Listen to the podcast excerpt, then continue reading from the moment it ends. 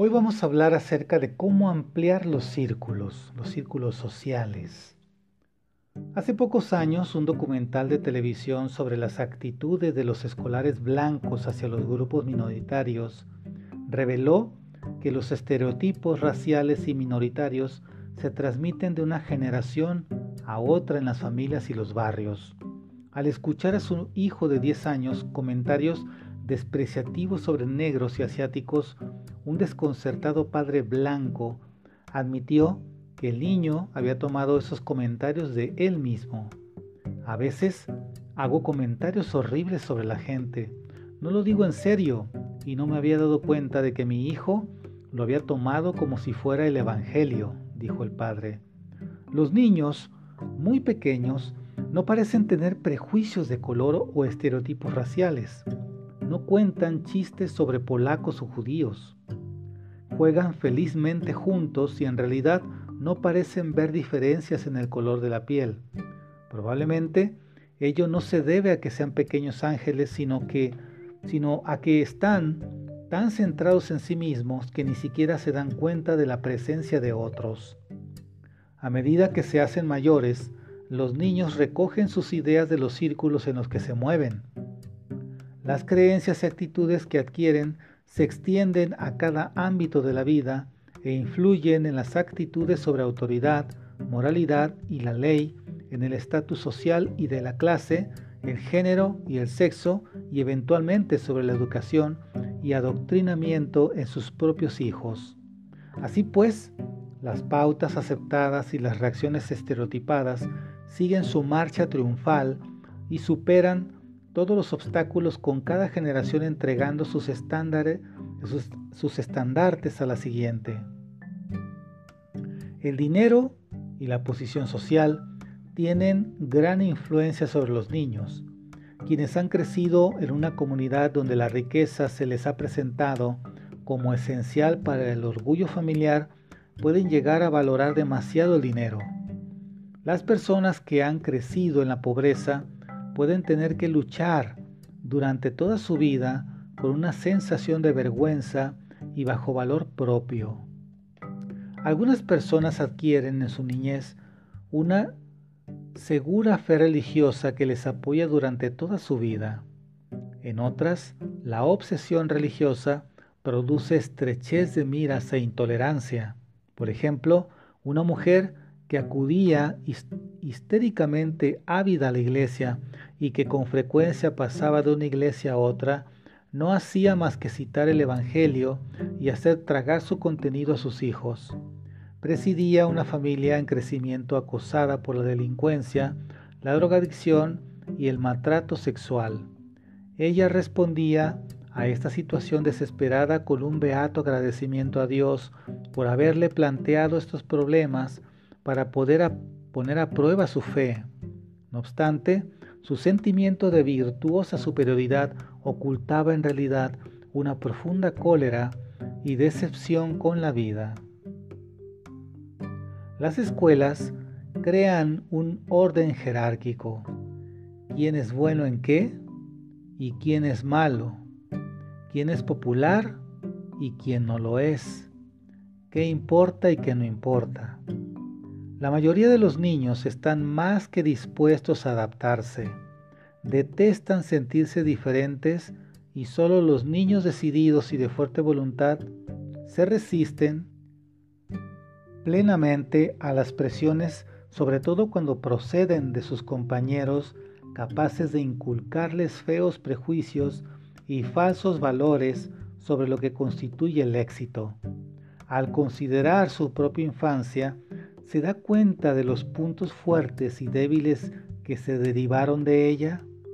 La influencia de la comunidad y la escuela forma parte del proceso de socialización por el que todos tenemos que pasar para adaptarnos a la sociedad humana, pero puede significar que uno termine por sostener opiniones y reacciones que no sean realmente propias y que no sean del todo apropiadas para la propia vida y que quizá no le granjen a uno las simpatías de los demás. ¿Usted tiene prejuicios? Este ejercicio le ayudará a comprender sus actitudes. Para tener un prejuicio, tiene usted que haber sido víctima del mismo u otro similar, aunque solo sea a pequeña escala. Hagamos esto. Si recuerda ocasiones en que experimentó un prejuicio en su propia vida y revive el sentimiento que provocó en usted, debería empezar por experimentar una sensación de solidaridad con las demás personas que son víctimas. 1. Recuerde cómo ha sido sujeto de opresión en el pasado. 2.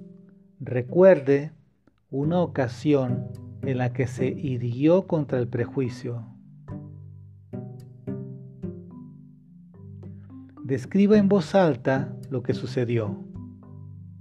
Si no se le ocurre un ejemplo, imagine una historia adecuada con usted como héroe.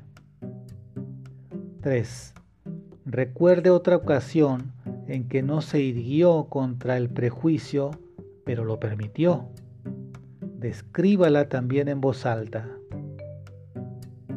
4. Vuelva a contar este último incidente, pero esta vez intente contar la historia como si hubiera hecho lo que debió hacer.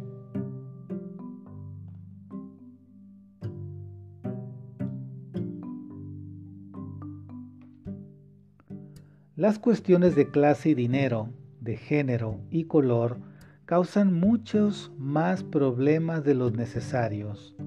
En un matrimonio entre dos personas de procedencias distintas, lo que son trivialidades aparentes pueden encender vivas discusiones.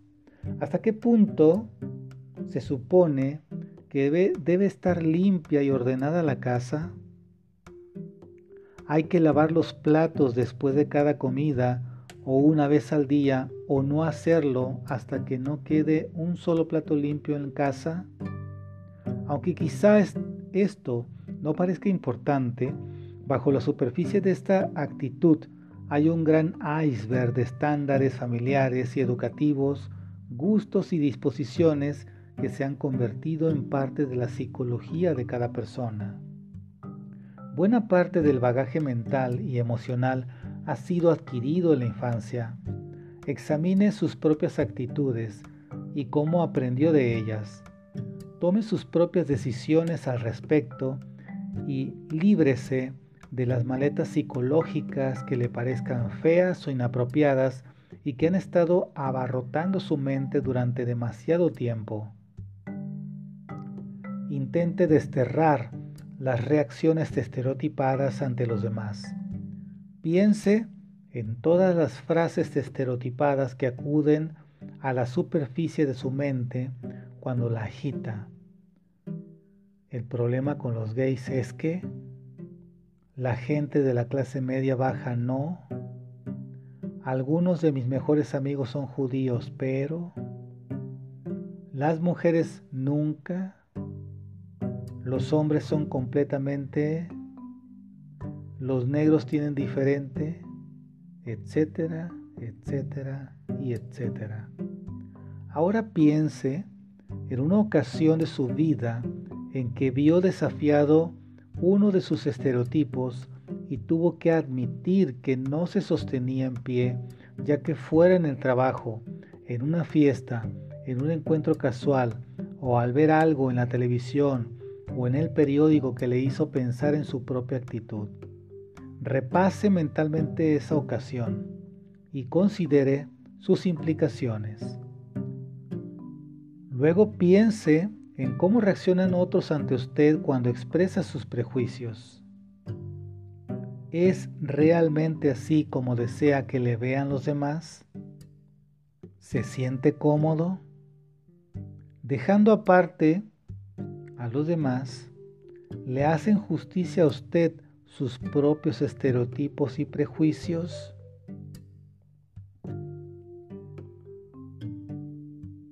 Los niños tienden a seguir los pasos de sus amigos porque desean desesperadamente ser aceptados como parte del grupo. Les resulta particularmente duro expresar puntos de vista que difieran de los de sus compañeros. Stephanie Dowrick, una respetada autora de Nueva Zelanda, recomienda un ejercicio de sea usted mismo. Primero, relájese y luego recuerde un incidente de su vida en el que se viera guiado por su yo interior y actuara en consecuencia. Anote los pensamientos y sentimientos que surgen ahora sobre aquella experiencia. A continuación, recuerde un incidente en el que decidió seguir las reglas y costumbres sostenidas por los demás. Anote también sus ideas y sentimientos al respecto. Ahora, revise una semana reciente de su vida. Recuerde lo que hizo y cómo se sintió en circunstancias diferentes en el hogar, en el trabajo y en situaciones sociales, con la familia, los amigos, los colegas y las personas extrañas.